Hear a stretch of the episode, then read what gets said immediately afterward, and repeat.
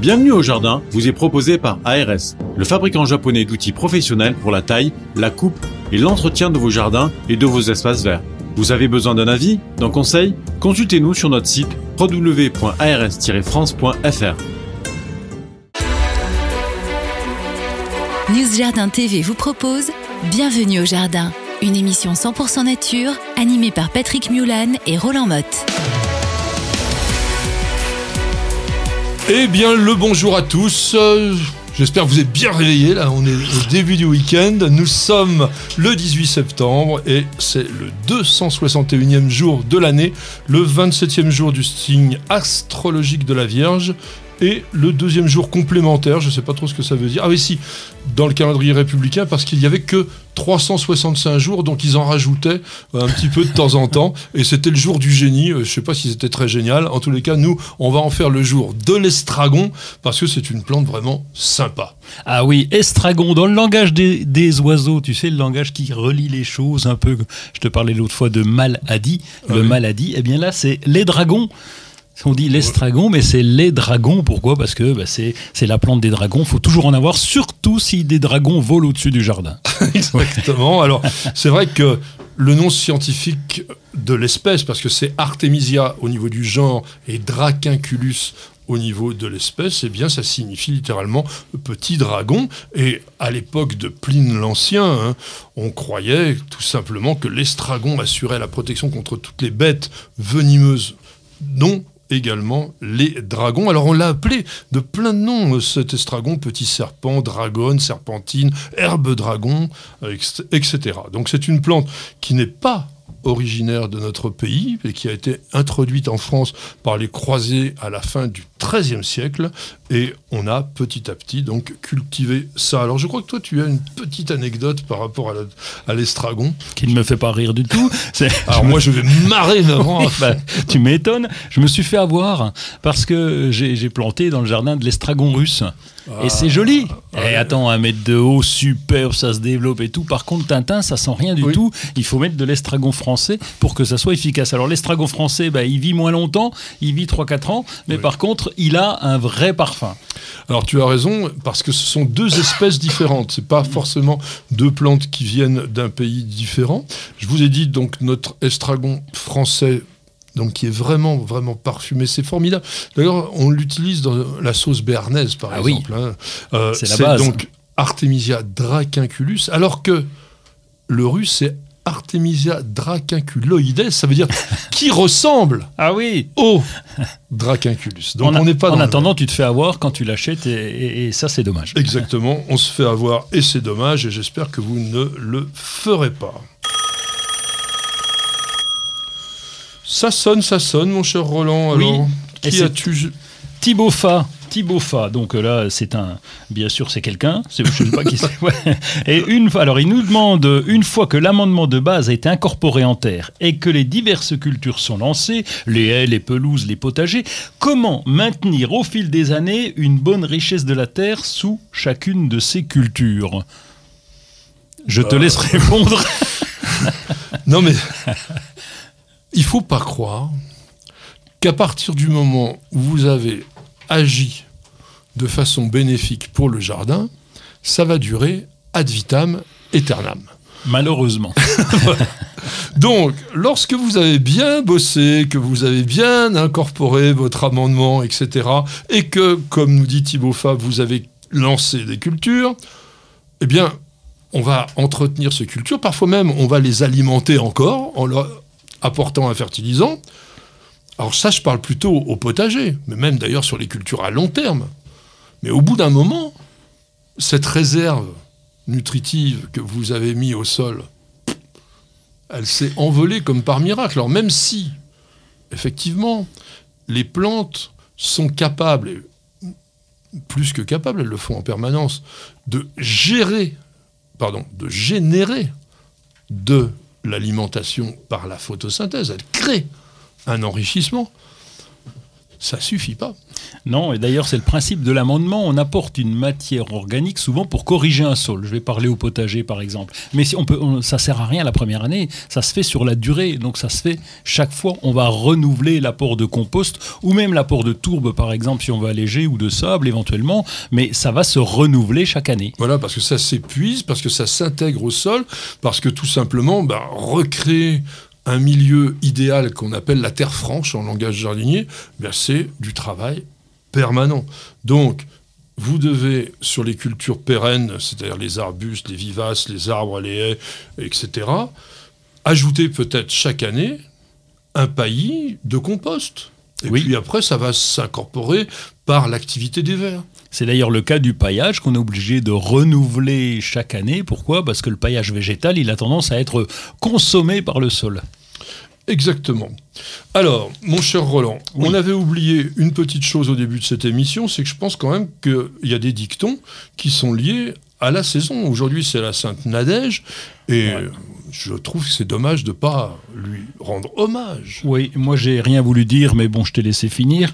Et, et- et donc, euh, c'est aussi la Sainte Ariane aujourd'hui. Et on l'oublie trop souvent que c'est la Sainte Ariane. Et à la Sainte Ariane, on récolte les gentianes, du moins dans le Massif central, dans les Vosges et dans le Houdou. On récolte les racines de gentianes. Ah c'est oui, la parce période. qu'elles sont plus fleuries là. elles Ah non, c'est fini. hein. Là, je je parle de la grande gentiane jaune. hein. Alors, tu m'as mis une petite note là, il faut 30 ans pour obtenir euh, des racines correctes? Oui, parce que bon, c'est une vivace évidemment qui va se développer. Parce que si on veut la distiller, tu, tu- euh, oui, évidemment, tu connais sans doute l'alcool de gentiane. La Suze Euh, oui, alors euh, non, enfin, euh, Oui la, non. la Suze, la- la Suze est un apéritif Oui. avec différents produits à l'intérieur, dont la gentiane. Mais la gentiane, l'alcool de gentiane existe et on consomme chez toi, ça Ah oui, et consomme ça à la fin du repas, ça fait un petit peu rôter. en, langage français, on dit ça fait digérer. Donc avec évidemment avec modération. Et donc on est obligé d'avoir des racines assez conséquentes et pour arracher ces gentianes, c'est très compliqué. Parce qu'il faut une grosse fourche. Alors j'en ai récupéré une de ces fourches qui existaient, c'est la fourche du diable, on appelait ça, avec uniquement deux dents. Ah. Euh, et et c'est et c'est très compliqué, il fallait deux bouts dessus pour pouvoir arracher les racines de gentiane. Alors on dit aussi, enfin ou plutôt c'est moi qui vous ai proposé ce petit dicton, une fois fêté Sonia, puisque c'est aussi la Sainte Sonia, une fois fêté Sonia, c'est la fin des pétunias, ou on dit aussi lorsque se célèbre Sonia, c'est la fête du dahlia. Vous voyez, il y en a qui descendent un petit peu en fin de saison, et puis d'autres au contraire qui sont en pleine forme. Vous n'avez pas la main verte? Alors prenez-en de la graine avec nos paroles d'experts. Alors, mesdames, messieurs, je pense que nous allons nous opposer brutalement avec mon ami Roland. Bon, allez, je m'en vais, j'ai assez perdu de temps. Le thème de cette parole d'expert, c'est la mousse est-elle une aubaine ou un problème pour le jardinier? Oh, quelle aubaine Quel bonheur, la mousse Voilà, je Pourquoi, Pour se faire ça. un lit, euh, pour y faire des débats amoureux? Ah, entre autres, mais bon, c'est plus, plus de mon âge maintenant, tu sais très bien que je suis concentré sur le jardin. Et pour marcher aussi pieds nus dedans, quel bonheur Alors, moi, je suis pas un anti-mousse. Il y a même des endroits magnifiques dans certains jardins, notamment au Japon. Il y a un jardin qui s'appelle Kokadera, entre autres, qui est un jardin de mousse. Vous avez dans les Vosges, et ça, mon cher Roland, il doit le connaître, le fameux jardin de Berchigrange, Superbe. où Thierry et Monique Dronet ont créé un jardin de mousse Oui. mais un truc de fou, Oui. avec des mousses naturelles du coin, etc. Bon, ça c'est quand on les sélectionne, qu'on veut les mettre dans un endroit spécifique, etc. En revanche, quand vous voulez avoir un joli gazon, bien sympathique, bien à l'anglaise, la mousse c'est pas top. Oui, mais là, c'est qu'on s'est trompé quelque part. Parce que si la mousse apparaît, c'est bien qu'il y a eu sans doute un peu d'ombre, un peu d'humidité, un peu d'acidité. Donc pourquoi faire un gazon à cet endroit-là? Autant laisser se développer la mousse.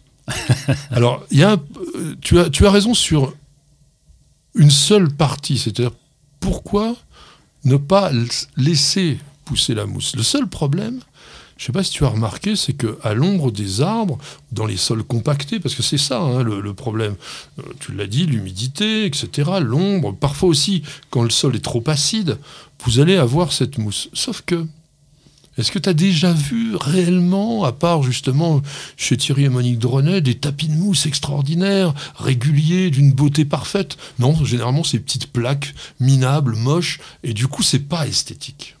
Alors ça, c'est ton avis. Et, non, non, c'est pas mon avis, c'est la réalité qu'on peut voir tout le temps dans les jardins. hein. Ah ben non. Alors non. Je vous ai dit, on allait se battre comme des chiffonniers. Sous, sous mon belle Joséphine, tu sais, le pommier dont je t'ai parlé la semaine dernière, qui est magnifique, eh bien, ça commence à prendre là. Et là, on, on- c'est ouvert, hein, évidemment, mais c'est en alternance mousse ou pelouse. Je vais pas appeler ça gazon, ça serait prétentieux de ma part, mais mousse ou pelouse. Et ça fait un beau tapis vert, ça fait donc un espace vert, y compris avec de la mousse. Et c'est très, très joli. Bon, alors, nous allons aller voir ça très prochainement chez Monsieur Roland. Je vais vérifier. Parce qu'on a quand même un vrai problème avec cette mousse. C'est-à-dire que vous n'allez pas avoir des hauteurs régulières. Ça fait quand même des espèces d'ondulations. Et puis, ça, dévore un petit peu quand même les plantes à, côté avec des couleurs qui ne sont pas du tout les mêmes. Vous avez toujours un côté un peu jaunasse, je trouve, sur la mousse, notamment quand elles sont dans les pelouses, et qui sont pas vraiment très esthétiques. Mhm.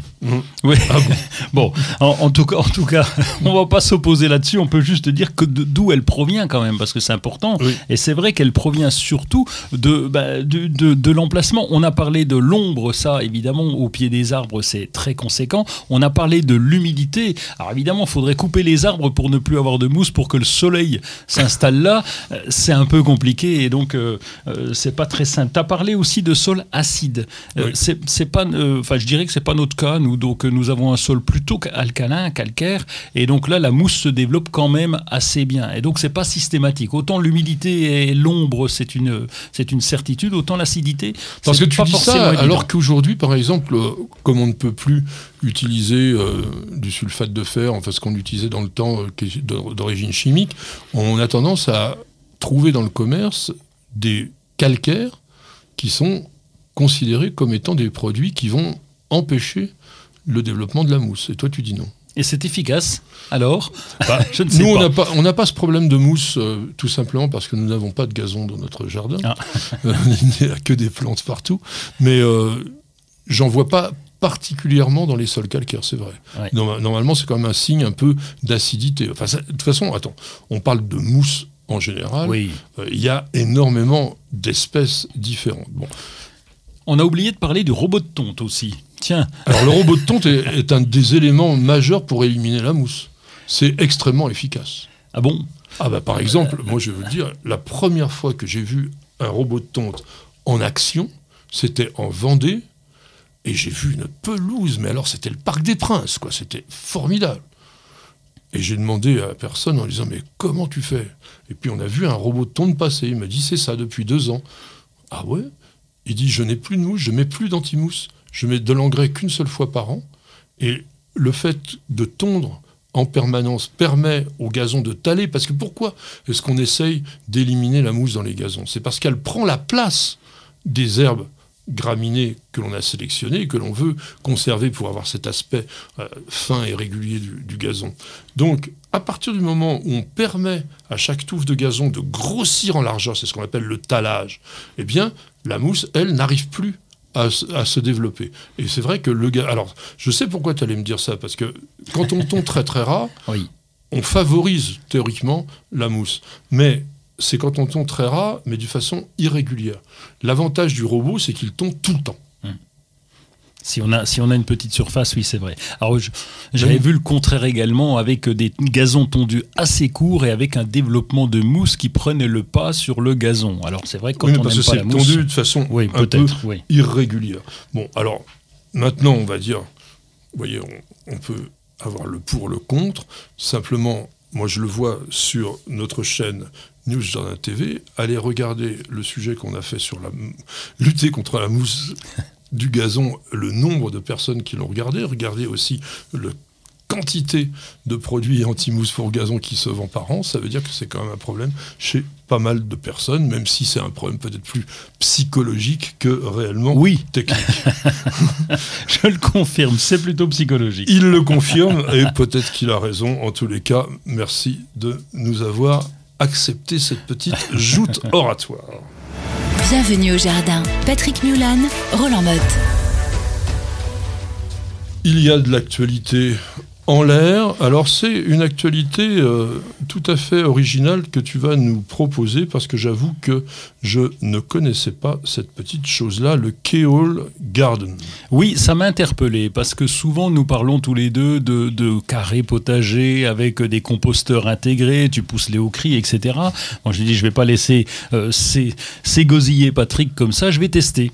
Et donc euh, bah, j'ai commandé un, un, Keol Garden euh, chez, chez mon, mon, petit jardin, mon petit potager, pardon, j'allais euh, zapper la marque, mon petit potager. Et donc c'est très simple, c'est un carré potager. D'abord, j'ai contrôlé parce que j'adore ça et l'épaisseur du bois qui me paraissait pas épaisse, mais bon, je suis rassuré parce que c'est du c'est du mélèze, euh, ah c'est oui. un, un, bois qui tient. C'est très facile à monter parce que tout est encoché déjà, donc il y a une petite bordure euh, métallique qui permet de maintenir les planches. Ça se pose à même le sol évidemment, et au milieu il y a un petit truc carré ah métallique. oui, c'est ça le truc parce que en fait ce que tu me décris pour l'instant c'est un silo à, à C'est un carré potager. C'est un carré ah, potager avec un petit silo pour le compost qui est percé euh, en, en, bas en tout cas et donc on va mettre ces déchets de légumes et donc euh, ça, va, ça va nous faire un jus de compost ouais, jus, ouais. qui va se répandre progressivement et qui va euh, mmh. permettre en tout cas de prendre conscience que ces déchets il faut bien les, il faut bien les composter et ça va permettre de composter progressivement et d'apporter du jus de compost dans ce carré potager. Je crains que ça soit une espèce de magnifique HLM à saloperie parce que vous pouvez avoir toutes les maladies du monde qui vont aussi se mettre là-dedans. Alors je sais qu'en Afrique on fait ce genre oui. de choses-là, mais à grande, en grande quantité. Encore une fois, moi je suis pas pour les tout petits composteurs, sachant par expérience que le bon compostage, ça se fait sur des gros volumes. Et d'ailleurs, le keyhole garden, en traduction, ça veut dire le jardin en trou de serrure. Donc si vous voulez regarder votre jardin par le petit trou de la serrure, bah essayez. En tous les cas, bon, une chose intéressante, comme vous avez pu le comprendre, Roland essaye les choses, donc il aura l'occasion de nous en reparler une fois que tout ça, ça aurait été mis en place et voir si ça a donné des bons résultats. En tous les cas, c'est quand même pas donné, ça coûte 160 euros. Euh, bon, oui, pour, 160 euros, là, ça, oui, c'est vrai que ça calme un petit peu. Alors après, c'est pas les, les, les, carrés potagers qu'on va trouver euh, dans le commerce, je vais pas te citer d'adresse, de, mais euh, des trucs qui durent juste la saison. Juste la saison. Que, oui, oui, ça après, ça s'en va en vrac. Hein. Donc ça là, c'est quand, ça quand même du, du, du, du, bois de qualité et fabrication 100% française. Ah oui. Alors sachez une chose, Roland ne vous parle que des choses made in France. Alors, moi j'ai quelque chose de made in France également, qui s'appelle les gants de jardin mid-season de Rostin. Rostin, c'est la marque des gants de jardin. Et ce qui est intéressant, c'est que ce jardin, euh, enfin ce jardin, ces gants de jardin de mi-saison euh, sont à la fois souple et protecteur. Alors c'est un tricot en acrylique, hein, c'est évidemment pas forcément euh, de 100% naturel pour avoir une bonne épaisseur d'étanchéité sur tout ce qui est la partie euh, de paume et des doigts, puisque vous avez une bonne protection contre l'humidité. C'est sympa en cette saison hein, de pouvoir avoir des gants comme ça sur lesquels vous pouvez mettre les mains dans la terre, vous planter, vous les enlever après, vous êtes euh, pratiquement euh, très très propre. Donc c'est les gants qui existent en beaucoup de tailles, de 7 à 12, ils sont pas trop chers, ils valent même pas 8 euros, et vous les trouvez dans les jardineries. Ah oui, ils sont donc enduits de nitrile. Ça, c'est bien aussi, c'est quand vous faites, alors ce que fait jamais Roland, euh, des traitements avec des produits chimiques. Le, vous êtes obligé ah oui, euh, d'utiliser des gants en nitrile pour la protection. Enfin, obligé. C'est quand on le fait en professionnel, on est obligé par la législation, donc tant qu'à faire, autant aussi le faire lorsqu'on est en amateur. Au niveau des manifestations salon, euh, pour la semaine prochaine, il y a pas mal de choses, notamment la grande fête des plantes d'automne de Saint-Jean-de-Bourgard en Essonne. Là, il y a plus de 200 exposants. C'est vraiment très, très, très important comme, euh, comme fête des plantes. Euh, si vous êtes dans la région, faut pas manquer ça. Les 25 et 26 septembre, il y aura aussi Couleur d'automne au jardin de la Bourbancet. Ça, c'est à Pleuguenac, c'est dans l'île et Vinel. Non. Il est vilaine. Oui, pas il est vinaigre. Non, pas. non, non, ni elle est vilaine, c'est il est vilaine. il est vilaine, il avec deux ailes. Euh, donc c'est un très beau château du XVIe siècle, il y a un jardin autour de ça, et puis il y a pas mal de monde qui expose, c'est régional les jardins de l'abbaye de Valsainte. Alors il y a Jean-Yves Meignin, euh, j'aime bien ce garçon-là, c'est un bosseur de, mais incroyable. Il a créé un jardin très sympa à Simiane-la-Rotonde. La Rotonde, ouais, je dis que des, que des fourches. Simiane-la-Rotonde. Et il fait la journée du jardin sec. Et là, c'est vrai que c'est un expert. C'est une région quand il se met à faire sec là-dedans. Ah oui, il fait très sec. Et il va nous en parler sur France Bleu, Ah oui. forcément. Ben oui, Ah. parce que c'est un, Ah ben, un il- jardinier France Ah, Bleu, oui, mais dans, dans, dans- dans sa région, Voilà, pas chez toi. ça. Oui. Donc en fait, à 11h, il y aura euh, vraiment un, un rendez-vous et à 14h30 aussi. Donc comment créer un jardin sec, c'est quand même une bonne idée. Euh, Qu'est-ce que tu as d'autre à nous dire? Bah écoute, euh, Bon, c'est déjà pas mal, hein. euh, si, ah si, j'avais oublié de te dire, les gants rostins, on peut faire confiance parce que moi j'en ai pour les ronces et tout, là, ça passe pas à travers, hein, c'est Ouais. du bonheur. alors maintenant, donc on se repose. On va essayer d'oublier toutes les bêtises que l'on a dit précédemment pendant une petite page de publicité. Parce qu'on devrait tous commencer la journée par un bol d'oxygène. Parce qu'il y a des réveils qu'on échangerait contre aucune grasse mat. Parce que mettre du beau partout, ça fait du bien tout le temps. Parce qu'une bonne promenade, ça fait battre deux cœurs. Parce que ça fait grandir de faire pousser quelque chose. Parce que le circuit le plus court, c'est entre votre jardin et votre cuisine. Parce qu'il y a des rencontres qu'on n'oubliera jamais. Parce qu'un monde meilleur, ça commence d'abord chez soi. Et parce qu'on n'a jamais eu autant besoin de se reconnecter à la nature et à la vie. Truffaut, mettons plus de vie dans nos vies. Dring, dring, dring, ça sonne. Donc, encore un auditeur de News Journal TV qui nous a écrit. Voilà, c'est Bennett. Oui, Bennett qui dit On vient de m'offrir un pain parasol du Japon et je ne connaissais pas cette plante. Mais quel conseil pourriez-vous me donner, mon cher Patrick, pour la réussir? Est-ce possible en pot? Alors, nous ne sommes pas à la comédie française, mais vous verrez que c'est pratiquement ça. Donc, actuellement, Roland répète pour jouer dans une pièce de théâtre et vous avez entendu toutes les variations de sa voix. Alors, moi, je vais vous dire un truc à toute vitesse. Ça s'appelle Siadopitis verticillata. Non, vous avez rien compris. Oui, évidemment, ça s'appelle Siadopitis verticillata. C'est un conifère rare, on va dire, étonnant, quasiment un fossile vivant, une plante que l'on reconnaît entre tous parce que dans son nom d'espèce, que je vous rappelle verticillata, ça veut dire verticille, c'est quoi? C'est comme un petit parasol, c'est pour ça qu'on l'appelle comme ça. Toutes les feuilles naissent au même endroit de la tige. Donc vous avez un bouquet de feuilles, puis un autre, puis un autre. Donc ça fait un peu comme les prêles, par exemple. Oui. Et c'est vraiment très étonnant. Ce n'est pas piquant, ça fait des aiguilles, mais beaucoup plus épaisses que la plupart des pins, par exemple. Donc c'est pas un vrai pin, hein, ça Siadopitis. Et c'est une plante qui est appelée au Japon le koyamaki. Le koyamaki, voilà. Et on en fait des bonsaïs, on en fait de très jolis bonsaïs. Oui, c'est pas très facile à garder Oui. en bonsaï. Alors l'intérêt pour le bonsaï, c'est que c'est une plante qui pousse lentement. Et c'est une plante qui, sur le plan botanique, est tout à fait particulière parce que elle seule exemplaire de son, de Ah sa oui. famille. Oui. Il y a une seule espèce, Siadopitis verticillata, et un seul membre dans la famille des Siadopitis acées, hein, Pithiacées, c'est très difficile à dire. Et donc c'est une plante que l'on connaissait déjà en Europe cette fois, il y a 230 millions d'années. C'est donc vraiment un conifère qui a passé les âges, qui n'a pas beaucoup évolué, qui est très rustique et qui a une belle écorce aussi. Quand il vieillit, son écorce qui est brun rougeâtre, elle va s'exfolier, faire des sortes de lambeaux comme ça, tout droit. Et c'est vraiment assez sympa. Les feuilles sont très sombres. Oui, par contre, on- la question de Bennett, c'est est-ce qu'on peut le mettre en pot? Et c'est tout à fait possible, hein, on peut y arriver. Il y a, il y une variété qui s'appelle Piccola, je crois, et qui Oui. est toute petite, qui est plutôt naine, on Oui. va dire. hein. Donc là, c'est possible en pot.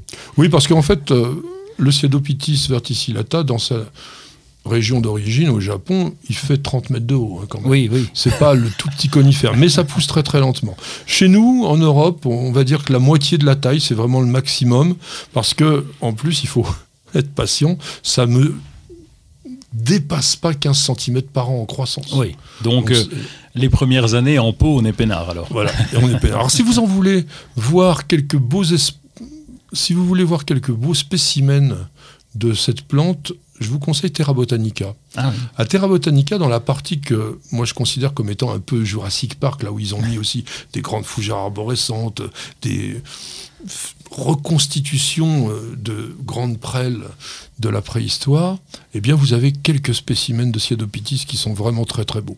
On Alors peut donc, pas le vous- confondre avec le volimi. C'est impossible. C'est impossible. Non, parce que le, le pin volémie, c'est une, une araucariacée qui ressemble. Bah oui, un arbre. Oui. Ouais, dont, dont on va dire, si, pour être plus simple, dont le feuillage ressemble à celui de l'if. C'est-à-dire c'est Ah un oui. feuillage plat et de chaque côté de la tige. Ce qui est assez rigolo d'ailleurs chez, euh, comment, chez le volimi, Volemia nobilis, c'est que vous avez les feuilles qui sont comme un goupillon tout autour. Vous n'en avez pas une seule forme plate. Il y en a partout. Bon, sur Cyadopitis, c'est encore une fois un verticille, c'est-à-dire que les feuilles sont attachées au même endroit et forment une sorte de petit bouquet. Et donc, vous ne pouvez pas du tout le confondre. Ça, c'est une chose impossible. Vous cherchez la petite bête? Toutes les réponses dans le dossier de Bienvenue au Jardin.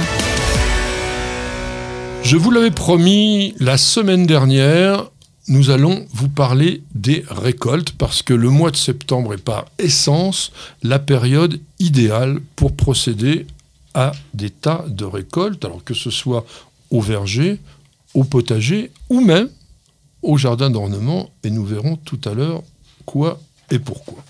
Alors je vous propose simplement avec notre jardinier de terrain vitellois, M. Roland Motte, de voir comment il pratique. Notamment, on va commencer par oh, les fruits de base, les pommes et les poires. Alors déjà, la bonne question c'est comment est-ce que l'on peut être sûr que c'est mûr? Oui, c'est un piège. Parce que tu- quand tu lis les livres, je lis, je lis régulièrement des livres de Patrick Mulan, et il Qui n'a pas écrit Oui. si, Et si, non. si, j'ai écrit ça. Et donc on te dit, il suffit de tourner une fois et toc, la pomme vient toute seule et là on sait qu'elle est mûre. Oui, des fois, mais pas toujours. Et donc ben, ce que je fais, moi, c'est que je goûte. Alors je connais, on n'a pas beaucoup, on a trois, quatre pommes. Oui, mais tu as des pommiers d'été. Euh, oui. Par alors- exemple, une, une Granny Smith, c'est pas possible. Ah ben, tu, Parce qu'on va tu les récolter. Quand même, euh, Non. Tu sens quand même le goût. Non. On les récolte à la maturité physiologique, c'est-à-dire justement quand la- le fruit se détache facilement Oui. de l'arbre. Mais il n'est pas mûr gustativement. Sur des poires d'hiver, par exemple la passe crassane, on va attendre plus d'un mois, ouais, largement, entre la récolte qui va se faire du courant octobre et la consommation qui peut aller jusqu'au mois de février. Donc attention à ça, la différence qu'il peut y avoir, que l'on n'a pas sur les fruits d'été, et notamment même sur les pommes et poires d'été. Donc moi je maintiens quand même cette idée-là, c'est que si, et d'a- d'ailleurs tu as fait le geste pour les gens qui nous regardent en vidéo, et je vais le refaire, parce que c'est pour la pomme. Effectivement, on fait un mouvement de rotation avec la main en prenant le cul de la pomme, c'est-à-dire la partie inférieure, et là on la détache. Comment on fait avec la poire? Avec la poire, on prend le cul de la poire, on tourne et ça vient pas à des Eh fois. ben, c'est pas ça. Avec la poire, on va mettre délicatement son index sur le pédoncule du fruit, Oui. donc l'endroit, la queue, et on va soulever la poire, donc dans un mouvement vertical vers le haut, et normalement, elle se détache quand elle est à maturité physiologique. Eh oui.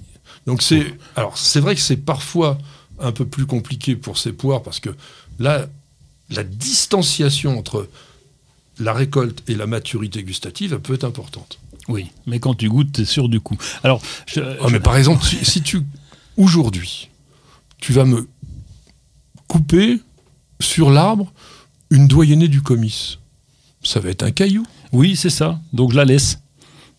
Ah, toi, tu vas attendre. Ouais, moi je vais attendre. Oui, oui, Oh, je mais vais alors attendre là, les guêpes, elles vont passer par là, Mais mais, non, c'est une catastrophe, ça. Mais non. Oh, ce garçon. Non, Oh. mais non, tu laisses faire. Et puis, euh, Voilà, et- il laisse faire. Bah, il puis laisse les, faire, les- voilà. les guêpes sont ravis euh, pendant ce Ouais. temps-là.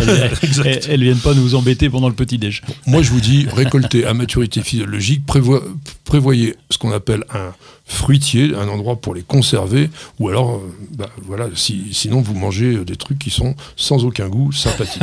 non, non, mais même euh, Arnaud Delbar nous l'avait dit en, en- en reportage, il faut une maturation qui se fasse, sur, le, sur la poire notamment. Il y a une énorme différence, tiens, même acheter une poire dans le commerce.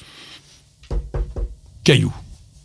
Vous la laissez quelques jours, à température ambiante. Et là, la- le fruit va avoir atteint sa maturité, avoir sorti toutes ses saveurs. Ça, c'est vraiment quand même important. Allez, on va changer de fruit. Les figues, là, on peut les consommer tout de suite. Bah, si, si c'est mou, on attend qu'elle soit bien, bien molle. Alors là, Ouais. c'est un repère qui est presque plus facile Ouais. que, que ton histoire de pomme. Là. Là, là, si c'est tout mou, on va pouvoir les cueillir. Et, Tout mou et bien mou même. Hein. Faut Oui, que ça oui, soit oui, vraiment, vraiment euh, mou, mou, mou. hein. et on le voit parce que des fois, ça peut se décoller même. La peau se décolle un petit peu quand on, quand on l'enlève. Et euh, donc, c'est assez facile. Alors la, la figue, elle, elle se conserve pas longtemps. hein. On va dire une semaine, ça peut être le maximum. Ah tiens, en ce moment, euh, mes fruits préférés, les framboises. Ah oui, il y en a Framboises encore. mûres. Il y en Oui, a encore. ouais, les, les dernières, mais elles sont remplacées par les mûres petit à petit. Oui, c'est vrai. Et donc, framboise, bah, l'avantage, c'est de prendre du remontant parce qu'on a commencé déjà pendant l'été et on se retrouve là avec euh, l'effet qui se coule et on a à nouveau. Et donc, framboise, c'est parfait. Et les murs, tu as raison parce que les murs, c'est c'est malheureusement pas trop connu. On a tendance à se concentrer, nous, les jardiniers amateurs, sur des framboises. On a tendance à oublier les murs et les murs euh, sans épines qui vont très bien. elles sont moins euh, bonnes. Elles sont moins bonnes que les sauvages. Ah oui, oui. Mais alors les sauvages, un, un truc, hein, on ne cueille pas de mûres à moins de 60 cm du sol parce qu'il y a des risques justement avec les renards, avec tous les animaux qui peuvent avoir transmis par leur urine tout simplement des maladies. Alors potager maintenant, qu'est-ce qu'on fait? Bah, Pommes de terre quand même. Ah oui, pommes de terre. Donc là, si ça n'a pas été fait, puisque notre, notre feuillage a pu s'abîmer auparavant, donc on les a cueillis en anticipation parce que le feuillage, les fans étaient, étaient fanés justement. Et puis ça va être là, on va commencer les courges là, on va commencer. La alors, attends, attends, attends, attends, attends. Les pommes de terre, moi je veux un truc quand même parce Oui. que on sort ces, ces tubercules de terre, ils sont pleins de terre, etc. Faut les laver ou on non, les il faut que ça sèche. faut que ça sèche. C'est un peu comme les oignons, on fait le même principe. Il faut, on va les laisser. Alors l'idéal, c'est de faire ça quand euh, il y a un beau temps. comme- Voilà. Il faut trouver un petit moment de beau temps, c'est l'idéal. Sinon, on va les laisser en cagette, on va les laisser sécher avant de les nettoyer et de les stocker. Voilà, ça c'est important quand Oui. même parce que on a besoin sur la pomme de terre de pouvoir la consommer quand même sur un certain laps de temps, sinon ça serait pas intéressant. Alors on va revenir maintenant aux légumes du soleil. C'est vrai que là c'est les dernières tomates un peu. Oh, oui, oh, enfin, Bien moi, je- que. je- oui, euh, ça dépend si on a une serre, évidemment. Donc là, on peut prolonger un petit peu. Pourquoi? Parce qu'elle est couverte. On n'a pas, on a échappé à toutes les pluies de, de- du mois de, de- juin, juillet, où là, ça, ça a été une catastrophe. hein. Euh, Il y a des tomates qui sont passées à la casserole avant d'avoir produit une moindre tomate. Donc, Oui, euh, en fait tu veux dire qu'elles sont passées au tas de compost. c'est ça. Ah ben, surtout pas, pas au compost, puisque c'est plein de mildiou, toutes ces Ah, elles étaient pleines de mildiou Ah oui, oui, là, Ah ça, ça a tapé fort. oui, Ah, oui. oh là Mais là. ça, c'est vieux, c'est de l'histoire ancienne. Et donc, on peut faire aussi de la confiture de tomates vertes. Ça serait dommage, hein, on peut conserver. bon. Ah, c'est excellent. Non, je, non, non, je te ferai goûter ça. Je te ferai goûter. euh, La je bonne vais confiture un de fraises. Oui, mais la tomate verte, c'est bien parce que tu es en fin de saison. Tu sais qu'elles vont pas mûrir. Bon, on est un peu Oui, donc c'est psychologique, c'est pas bon, mais c'est psychologique. On se dit, tiens, on va faire des confitures, comme ça, on, on fait un petit peu de, de Je, récup. recule, je, je ne rentre pas dans ce jeu-là. De toute façon, tu vas rajouter euh, le, ton, son poids en sucre, donc forcément, c'est bon. Euh, alors là, les, oui, les courges qui commencent à être à peine matures, on va dire, les, les vraies grosses courges, Oui. les potirons, tout ça, faut encore les laisser grossir. Ah ben, au maximum, parce que là, contrairement aux pommes euh, que tu expliquais tout à l'heure, ou j'expliquais à tort d'ailleurs, on va pas pouvoir goûter. Hein, on va pas prendre une tranche de courge pour goûter. Donc là, on Oh, est, on- on- euh, oui, en plus, oui, c'est pas très bon si c'est ce que tu voulais dire. Et non, non, on fait des soupes de courge à tomber oui, non, non, mais Ah bien oui. sûr, mais euh, une Ah. fois que c'est mûr, et Ah oui. qu'on les a cuisinés, mais les manger à cru comme ça sur le jardin, c'est quand même pas Et terrible. donc là, on a intérêt quand même à bien connaître euh, ce que nous avons planté pour euh, avoir euh, bah, justement que- quelle est la couleur. hein. Est-ce que c'est est-ce que c'est vert Est-ce que c'est Ah oui. orange Est-ce que c'est bleu? Parce qu'il y a aussi les courges. Mais moi, je dirais qu'il suffit de les laisser pratiquement jusqu'aux limites de la gelée, Oui, et ça. à ce moment-là, on est sûr qu'elles seront arrivées à maturité. Oui, on va au maximum. On va les pousser au maximum, même si les feuilles sont un peu abîmées parce qu'elles vont être pleines d'oïdium sur la fin. Là, ça va être un petit peu moche. On va les laisser au maximum pour qu'elles prennent euh, le soleil. D'où l'importance, donc, pour les jardiniers, de suivre quand même la météo quasiment au jour le jour, parce qu'après, si vous rentrez, on l'a vu avec les pommes de terre, mais si vous rentrez n'importe quel légume ou fruit très humide, vous aurez la moisissure rapidement qui vont venir dessus. Alors, il y a des premiers légumes de d'hiver, comme les radis noirs, ça se récolte déjà maintenant? On peut commencer, ça dépend lorsqu'on les a, quand on les a semés et quelle météo on a sûr. eu, mais on peut commencer déjà, oui, sur les radis noirs. Très bon le radis noir, hein. c'est vraiment euh, euh, une, un, un légume excellent. Alors c'est excellent pour la santé aussi. Euh, Vous savez qu'on en mange régulièrement quand vous allez au restaurant japonais, que vous prenez sashimi, vous avez toujours le radis noir qui vous est servi avec. Non, non mais c'est vrai que c'est frais, c'est sympa, etc. Alors tiens, tu m'as marqué sur tes notes le coqueret du Pérou. Alors Ouais. moi j'adore ce... Enfin, le physalis, hein, on l'appelle aussi euh, de son nom botanique. Qu'est-ce que t'en fais? Oh là, plein de choses. alors déjà, Alors, euh, attendez, il faut pas le récolter n'importe quand. hein. Il y a un moment bien précis de récolte, parce que si on le récolte pas suffisamment mûr, c'est infect. Oui, il doit être bien, bien beau, bien orange. Et là aussi, il faut goûter. Donc là, on sent bien. Alors là, on en fait plein de choses. À la croque d'abord, euh, en, en comment dire, en dessert, Oui, oui. c'est parfait. En chutney. Et- En chutney. En chutney, ouais. Et puis même en confiture. Euh, alors, on va faire des Alors, confitures mesdames, messieurs, je tout. voudrais que Roland nous donne la recette du chutney de coqueret du Pérou. Ça sera une grande première. Oui, ça sera une première, mais ça sera pour une prochaine fois. Je sais. Parce que c'est en fait c'est Marilyn regarde, qui, ben oui, fait Marilyn qui fait la tout recette. ça. Donc, Moi, je lui amène les produits. Elle a plus qu'à cuisiner. Bon, elle me montre des fois, donc je sais qu'elle rajoute des oignons. euh, Mais là, je pourrais euh, lui est-ce qu'on a demander un la peu de recette. piment dedans Ah, j'en sais rien du tout. hein, Il je pas dire. Je sais que c'est bon, par contre. hein. Et pour terminer, est-ce qu'il y a encore des fraises à récolter en ce moment? On en a encore quelques-unes, mais c'est la fin. C'est vraiment la fin. Euh, non, même pas. De, dans... Il en reste une ou deux, mais c'est vraiment, c'est vraiment la fin parce que là, on a commencé à couper en plus par dedans. Donc, euh, Alors, je vous avais promis de vous dire quand même deux, trois mots sur bah, le jardin d'ornement. Il y a quand même des récoltes. C'est principalement les fleurs que l'on va mettre à sécher, dont on fera des bouquets secs, que vous pouvez récolter maintenant et laisser sécher de manière naturelle, en suspension. Donc l'idée, c'est de trouver un endroit en courant d'air dans le jardin, et puis donc de laisser euh, sécher pendant euh, assez assez longtemps. Donc euh, en général, on essaye d'être sous un auvent, un endroit qui va être abrité des pluies, parce qu'il faut entre 7 et 15 jours selon les plantes pour pouvoir avoir vraiment un, séchage. Le micro-ondes est aussi possible avec les graminées, avec les gypsophiles, avec les, toutes petites fleurs.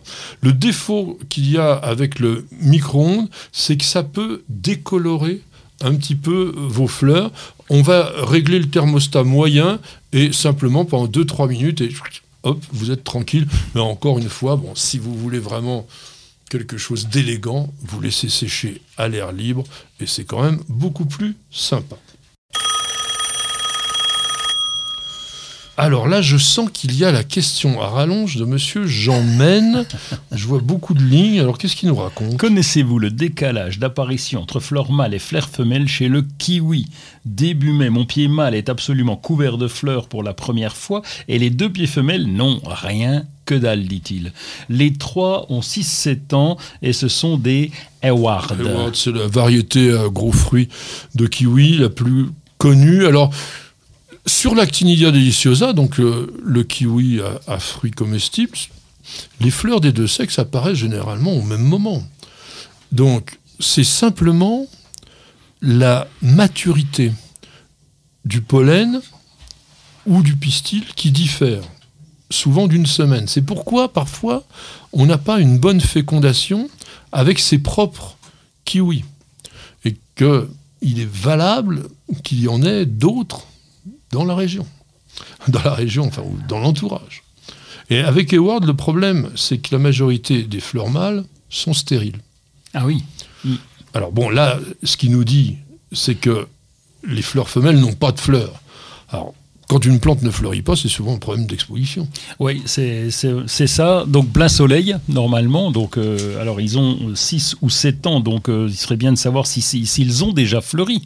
Euh, ou est-ce que c'est un problème juste passager, un problème lié à un printemps trop froid, peut-être, qui a fait peut-être tomber les fleurs, je n'en sais rien, ou qui a bloqué le départ des fleurs. Mais là, ça serait intéressant de savoir s'ils ont déjà fleuri, ces pieds femelles. Oui, tu as raison, parce que 6-7 ans, c'est pas tellement canonique hein, pour un kiwi. On considère que souvent, et je dis bien après la plantation, il faut entre 3 et 5 ans pour obtenir une floraison. Donc, c'est pas complètement incroyable. C'est peut-être le pied mâle qui est un peu en avance d'une année par rapport à cette jeunesse. Et, qui, et- et- et les, les pieds femelles fleuriront euh, sans doute l'année prochaine. Oui, moi je suis pas aussi euh, optimiste que ça. euh. J'aime pas beaucoup quand une plante euh, ne fleurit pas alors qu'une autre similaire à côté fleurit. Ça veut dire que elle est en train de vous parler, est en train de vous dire qu'elle aime pas bien être à l'endroit où elle se trouve. N'oublions pas une chose, hein, c'est que le principe du jardinage, c'est d'imposer nos décisions à un végétal qui n'a pas forcément envie d'être très soumis. Donc on dit, toi, tu vas pousser là, et lui, il dit, bah non, moi, ça me plairait mieux de mettre plus loin. Mais ça, il ne vous l'a pas dit réellement. Donc le simple fait qu'il ne fleurisse pas doit vous inciter, je dirais, à changer l'emplacement.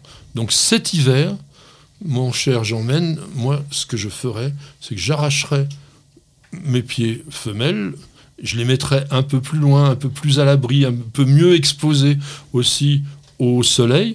Alors n'oubliez pas également une chose, c'est que parfois, on a un développement au niveau du feuillage qui est extrêmement important et qui peut nuire également à à l'induction des boutons floraux parce qu'il faut quand même du soleil pour que ça puisse fleurir.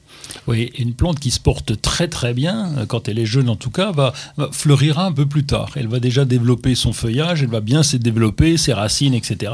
Et puis la floraison viendra un peu après. Donc elle est peut-être aussi trop bien.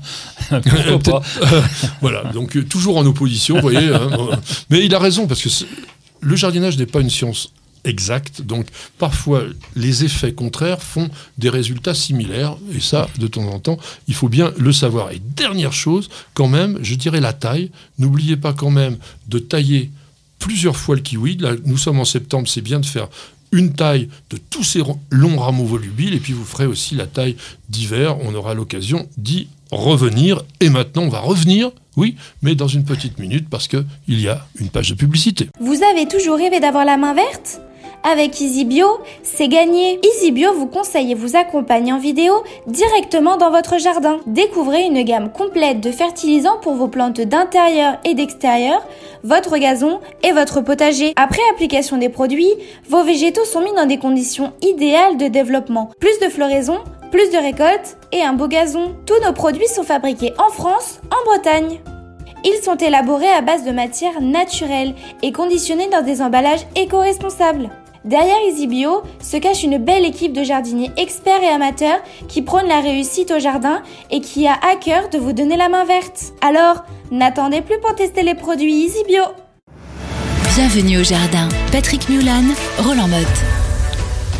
Eh oui, nous allons encore bosser dans ce jardin, mais c'est vrai que nous aimons cela, vous aussi je m'en doute puisque vous nous suivez avec régularité. Et pour la semaine prochaine, c'est-à-dire entre le 18 et le 25 septembre, que vas-tu faire dans ton jardin, mon cher Roland?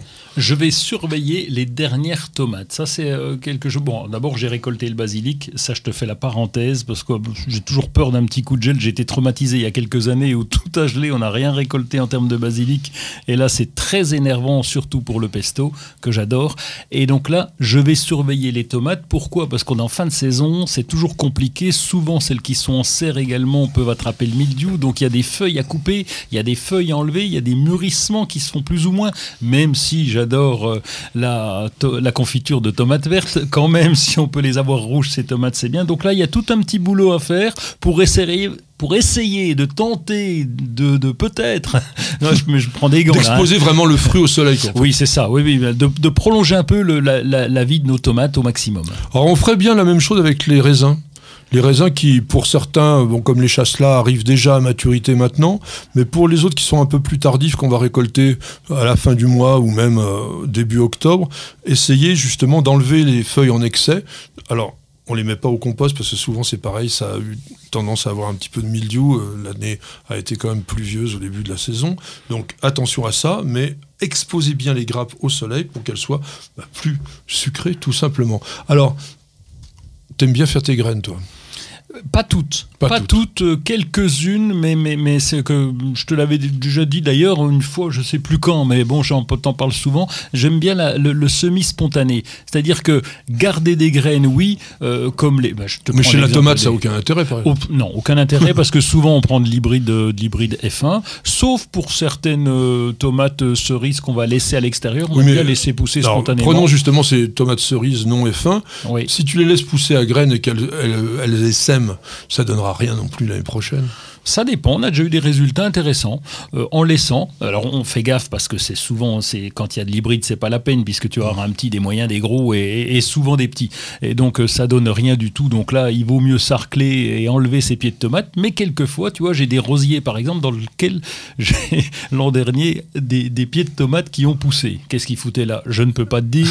Euh, je ne sais pas. Oui, mais en général, c'est pas joli. C'est-à-dire que même sur des variétés, on va dire fixées, le fait que elles aient passé l'hiver, alors surtout pour les tomates, parce que c'est déjà un peu une chance que les graines euh, réapparaissent après un hiver. Souvent, on se rend compte que, bah oui, la deuxième génération, elle n'est pas forcément extraordinaire, euh, c'est pas d'une grande solidité, etc. Donc je dis, limitez au maximum, même si c'est la grande mode, quand même, l'utilisation de vos propres graines, et pour une autre raison. Et ça, elle est majeure. Ne pas sélectionner correctement, et ça, aucun amateur moyen est capable de le faire, sa semence, c'est la meilleure façon de faire propager les maladies à virus. On sait ce que c'est aujourd'hui, après la Covid, des maladies à virus, mais ça existe chez les plantes et ça pose des vrais problèmes de dégénérescence. Donc je dirais une chose. Si vous avez envie, et pourquoi pas, c'est sympathique à faire, de faire vos propres graines, faites-le une seule fois, à partir de la même plante. Vous allez récolter mettons, des graines de tomates cette année, vous les semez l'année prochaine, mais vous ne reprendrez pas les graines des plants que vous aurez utilisées, vous reprendrez des graines qui ont, elles, été sélectionnées. Parce que sachez bien que ce que vous achetez dans le commerce, c'est extrêmement contrôlé.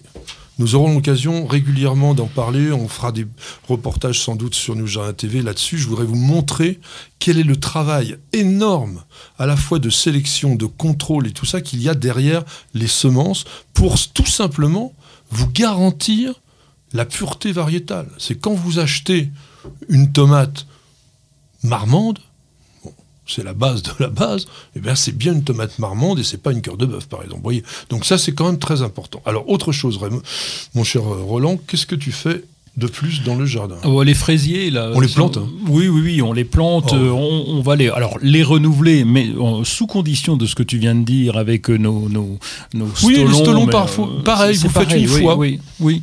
Et, donc, c'est le moment de les changer de place, de les modifier un petit peu. Pourquoi? Parce que le mois de septembre, c'est l'idéal quand même pour les planter, puisqu'on va avoir de la flotte. Alors, bientôt, là, ça va retomber un petit peu. On en a déjà eu pas mal, mais on peut en avoir, et donc, ça va leur permettre de bien enraciner.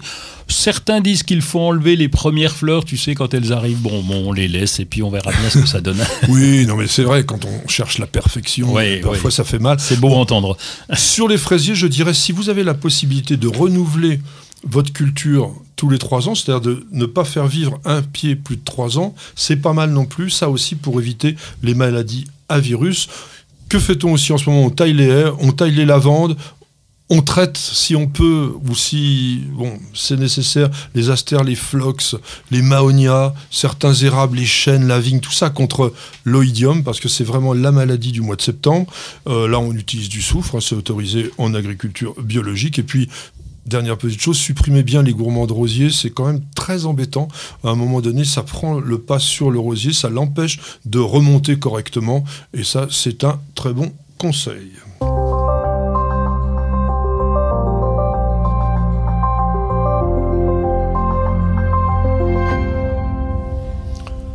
Mesdames, Messieurs, Roland va surfer sur la semaine européenne du développement durable. Je lui laisse la parole. Oui, bon, bien fait rigoler d'ailleurs, parce que cette, cette année, euh, c'est écrit dans le site, hein, euh, la semaine du développement durable se tient du 18 septembre au 8 octobre. Alors, bêtement, j'ai calculé, moi, disant, c'est une grande semaine quand même. Mais bon, le temps fort, euh, c'est du 20 au 26 septembre, et donc c'est agir au quotidien, c'est ça le fil rouge. Qu'est-ce qu'on va faire pour essayer de, bah, de favoriser le développement durable et, et, toutes vos initiatives, que ce soit bah, des animations, des marchés, des projections de films, etc., eh bien, vous allez pouvoir les inscrire sur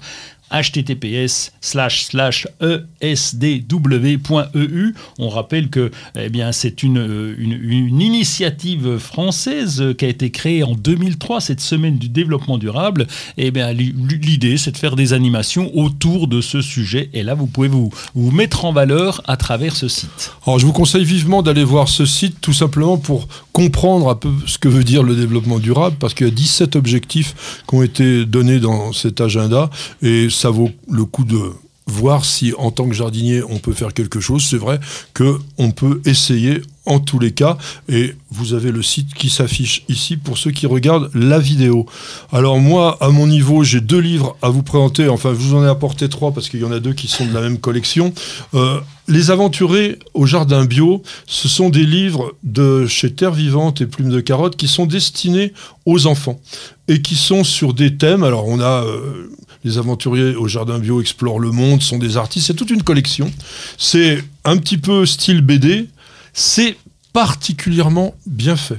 Alors ce sont pour des enfants assez jeunes quand même, mais qui savent lire ou qui seront éduqués par les parents. Il y a aussi pas mal de travaux pratiques à faire. Vous voyez, fabrique ton encre. Enfin, il y a des trucs bizarroïdes hein, là-dedans, hein, quand même. Hein, parce que fabrique ton encre, j'imagine un peu ce que ça doit donner avec un gamin de 5-6 ans. euh, Ça va être une catastrophe. Mais vous voyez, il vous explique des choses qu'on connaît pas forcément la, musique des animaux bon ils vous font faire aussi des choses avec des légumes simples euh, des céleris euh, une flûte avec une carotte enfin des trucs on aurait eu l'idée de le faire je pense quand on était gamin, nous on serait passé pour des, fantaisistes, mais aujourd'hui c'est tout à fait intéressant. Non mais c'est rigolo, regardez par exemple ce- celui-ci. On a des choses qui vous expliquent que par exemple les légumes que l'on a dans notre assiette viennent pas forcément tous de notre pays. Le petit catalogue des tomates, on vous dit d'où ça vient, vous voyez, jardin mexicain, etc. Donc on vous fait faire des des choses qui sont inspirées un petit peu de partout. C'est de l'initiation, mais c'est quand même de l'initiation bien faite. Et je pense que ça vaut le coup d'essayer d'amener ça aux enfants. Donc c'est une collection. hein. Il y en a quand même beaucoup. Si on regarde ici, vous voyez, on a déjà euh, sept ouvrages, peut-être plus ceux que je vous montre. Donc c'est vraiment, vraiment à conseiller y compris si vous êtes maître d'école. Donc, les aventuriers au jardin bio, plume de carotte et terre vivante, vous l'avez sur les deux. Alors là, on va passer à quelque chose de beaucoup plus adulte, si je puis dire, mais qui pourrait quand même aussi intéresser les enfants. C'est un véritable guide de la faune et de la flore de nos montagnes. Donc, c'est chez Glénat. C'est un livre collectif avec beaucoup d'images. Et tout simplement, ce sont des fiches, des fiches qui vous permettent de reconnaître facilement bah, les insectes que vous pouvez voir. Vous voyez, par exemple, les morosphinx sont des petits papillons qui sont des, des butineurs et des pollinisateurs majeurs que l'on rencontre et on ne sait pas forcément qu'ils s'appellent comme ça. On vous donne, bon, bien sûr, il y a les oiseaux, puis dans les plantes, bah, il y a pas mal de plantes hein, quand même que vous pouvez trouver quand vous vous baladez en montagne. Je sais que les vacances sont terminées, ça aurait été peut-être mieux que je vous le présente au mois de juillet, mais je ne l'avais pas à cette époque-là, donc vous pouvez le garder en bibliothèque. La faune et la flore de nos montagnes de chez Glénat, c'est quand même vraiment très très bien. Une question de Sabine. Ah, Sabine. Sabine qui nous dit Est-ce que l'acanthe est une plante épineuse? J'adore ses fleurs, mais je n'aimerais pas mettre au jardin une plante qui pique. Patrick. Il y a quand même beaucoup beaucoup pire que l'acanthe au niveau des plantes épineuses. Alors l'acanthe, elle est épineuse surtout au niveau de l'inflorescence, c'est-à-dire que les bractées qui accompagnent les fleurs, je vous incite vraiment à regarder en gros plan la fleur de l'acanthe. C'est quand même quelque chose de particulièrement joli. Et ce qui est encore plus étonnant sur l'acanthe, c'est de regarder la pollinisation de l'acanthe. Vous allez voir un bourdon, par exemple, qui va pénétrer à l'intérieur de la fleur comme si c'était dans un couloir et qui va aller jusqu'au fin fond de la fleur. Il est là, il y travaille. Et là, vous vous rendez compte que la cante a dit Vas-y, mon coco. Pendant ce temps-là, je te pollinise. C'est-à-dire qu'elle lui dépose bien son pollen. Alors lui, il se gave de nectar. Il ressort, il est content. Il va dans une autre fleur et il fait la fécondation. Alors ça, c'était pour le clin d'œil. La cante, c'est pas très piquant quand même. Non, c'est pas énorme. Oui, que tu as raison de le préciser. Si vous mettez du berbéris, là, c'est beaucoup plus embêtant, Sabine. Mais il y a des acanthes qui ne piquent pas, puisque c'est Spinosus qui va, elle, être Oui. un petit peu épineuse. Et puis, il y en a d'autres. Alors, je sais pas si on va les trouver, mais l'acanthe mollis, par Si, si, exemple. c'est celle qu'on trouve le plus facilement. Bah oui, donc, À- euh, Acanthus mollis, mais c'est celle dont je vous parlais, dont les bractées sont un peu piquantes. Oui. Oui, mais légèrement, Ouais. légèrement, oui. Ouais. Mais sinon, la feuille, elle ne pique pas, c'est l'essentiel. Et puis, la cante, c'est tellement joli quand, on- quand on peut en avoir dans le jardin, donc c'est dommage de s'en priver, même s'il faut mettre une petite barrière autour parce que ça pique, c'est dommage. Moi, je crois que pas. On, on a ça dans le jardin, on n'arrive pas à s'en débarrasser parce que. Mais tiens, je voulais vous dire pourquoi est-ce qu'on l'appelle Acanthe? Vous savez, la mythologie, elle est extraordinaire. Elle dit que Acantha était une nymphe qui, en se débattant lors d'une tentative d'enlèvement par Apollon, Apollon, il voulait enlever toutes les nymphes. C'était vraiment le gros macho de l'Olympe. Eh bien, elle l'a griffé au visage. Alors, il n'était pas content. et Pour se venger, eh bien, il l'a métamorphosé en Acanthe. Donc, peut-être qu'il y a quelques épines Bah oui. pour se rappeler donc les griffes qui avaient simplement strié le visage du dieu Apollon, qui était vraiment le très beau dieu. Patrick, Roland, racontez-moi une histoire de plante, de jardin ou de jardinier. Alors nous restons toujours pour cette nouvelle histoire de botanique dans le secteur du mémétisme. On vous en a parlé tout récemment, je crois même que c'était la semaine dernière. Oui, c'est ça, oui. Et là, on va prendre un exemple, un exemple très étonnant, très, je dirais même presque décoratif aussi, et vous verrez pourquoi, qui sont appelés les plantes cailloux. Oui, des, des plantes euh, succulentes, hein, on, Oui. on peut le dire comme ça, donc euh, qui ressemblent vraiment à s'y méprendre à un caillou et qui, commercialement, ont un très gros succès. On les trouve en jardinerie. Pourquoi? Parce que c'est une plante qui, qui est facile à cultiver et puis qui a un aspect, euh, enfin facile à cultiver en tout cas. En tout cas, on va peut-être pas les garder des années, mais elle a un aspect qui est tellement original que vraiment, elle a un succès. C'est vraiment la plante graphique par excellence. Alors c'est une plante graphique, mais c'est surtout une plante mimétique, il faut dire. Quand on appelle la plante caillou, et on verra que c'est pas là, mais c'est lait. Alors quand on dit là, c'est parce que c'est souvent le genre lithops, on va le détailler un petit peu, mais il y en a d'autres. Ces plantes vivent essentiellement toutes en Afrique du Sud. Elles font partie d'une famille qu'on appelait les Mésembryanthemacées dans le temps et qui s'appelle aujourd'hui les Ézoacées. Ézoacées, pas les Il n'y a pas de Z, c'est la liaison. Tu peux, entre nous, tu peux dire un, tu peux mettre Je un peux Z dire ce que je veux, Oui. il s'en fiche complètement, mais j'aime bien un petit peu de botanique parce que ça nous fait tous progresser. Et ça vit dans les régi- régions semi-désertiques de Namibie et d'Afrique du Sud. Nous avons eu la chance d'y aller avec notre petite équipe, de- avec ma jardinière là, qui est en train de regarder son, son mail. Ah, elle est en train de faire des photos. Elle fait ses textos. globalement. Ouais, ouais, ouais. Et on a vu des choses quand même dans ces déserts incroyables, des plantes qui reçoivent pas d'eau pendant mais des années. Il peut arriver qu'il n'y ait pas d'eau pendant des années. Donc quand tu dis que c'est facile à cultiver, moi je dirais non, c'est très difficile. Parce que la moindre erreur de l'arrosage, et la plante, elle dégage.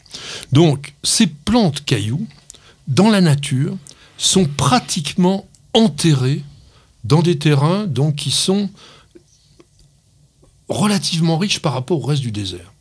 Donc, comme ils sont relativement riches, il y a quand même des herbivores qui se baladent là-dedans et qui essayent de grignoter un petit peu les herbes.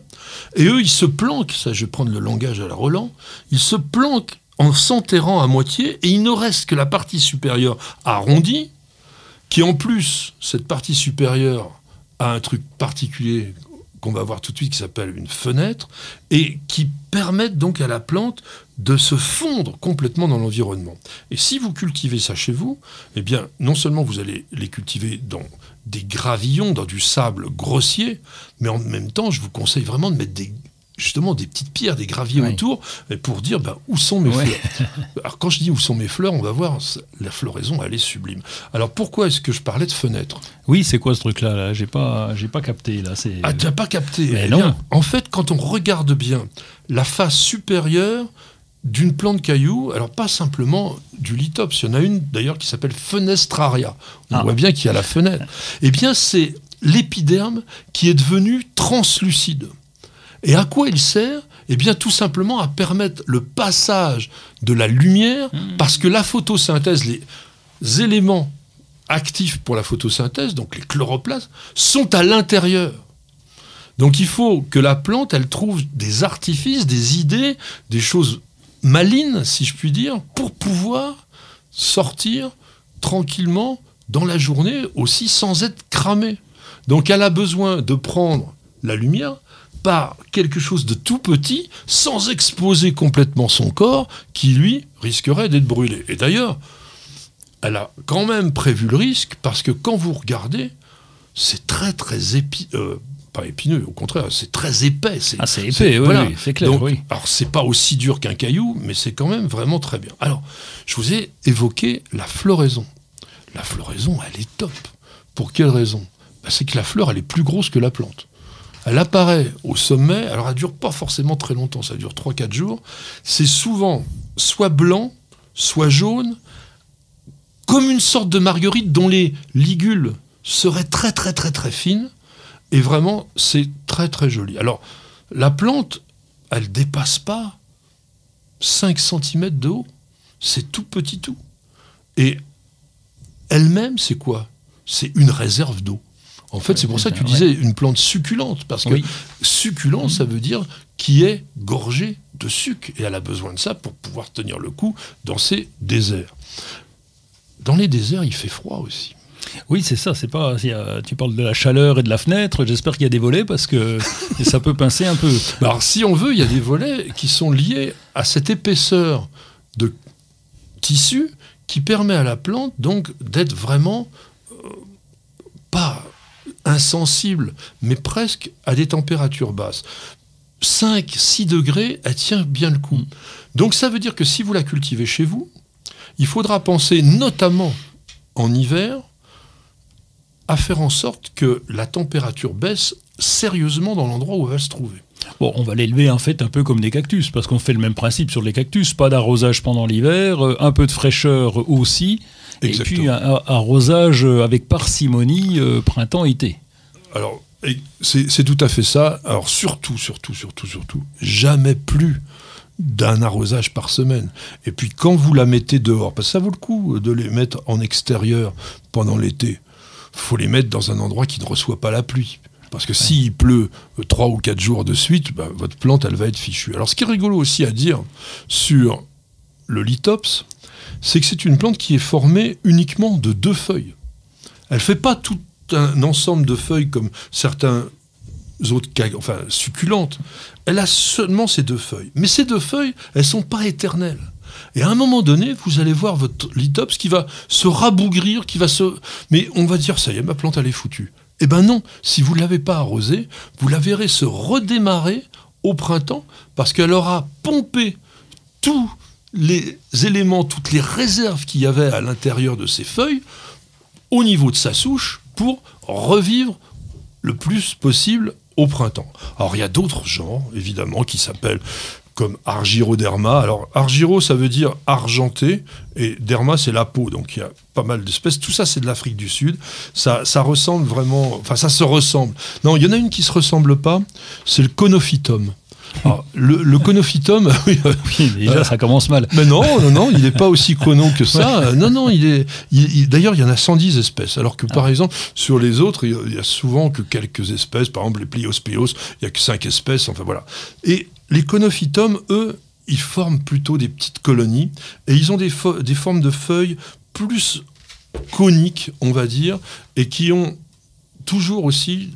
Comme les, euh, c'est deux feuilles charnues. Mais ils sont en colonie et ça fait quand même quelque chose de très très sympa. Donc c'est pas extrêmement spectaculaire. Ce qui est intéressant, c'est d'avoir essayé de comprendre comment ces plantes arrivent à se dissimuler en se confondant avec l'environnement.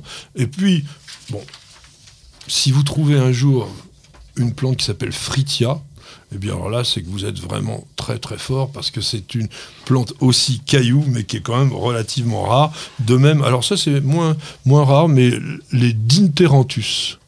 Dinteranthus, la fleur de Monsieur Dinter, hein, ça aussi. Alors elle, dans la nature, elle est très très rare parce qu'on la voit juste à la frontière de la Namibie, tout au nord de la- l'Afrique du Sud. Donc c'est vraiment un endroit où il n'y a que des pluies en automne.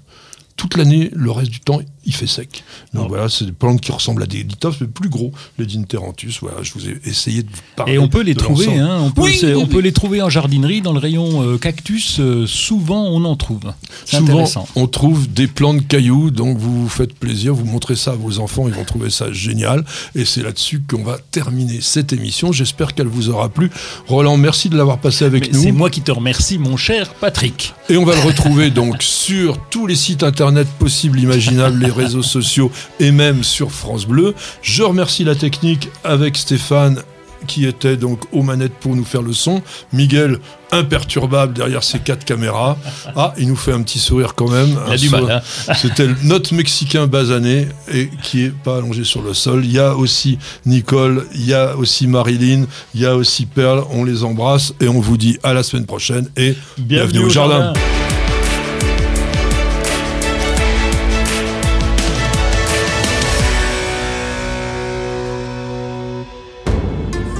Vous avez écouté Bienvenue au jardin avec ARS, le fabricant japonais d'outils professionnels pour la taille, la coupe et l'entretien de vos jardins et de vos espaces verts.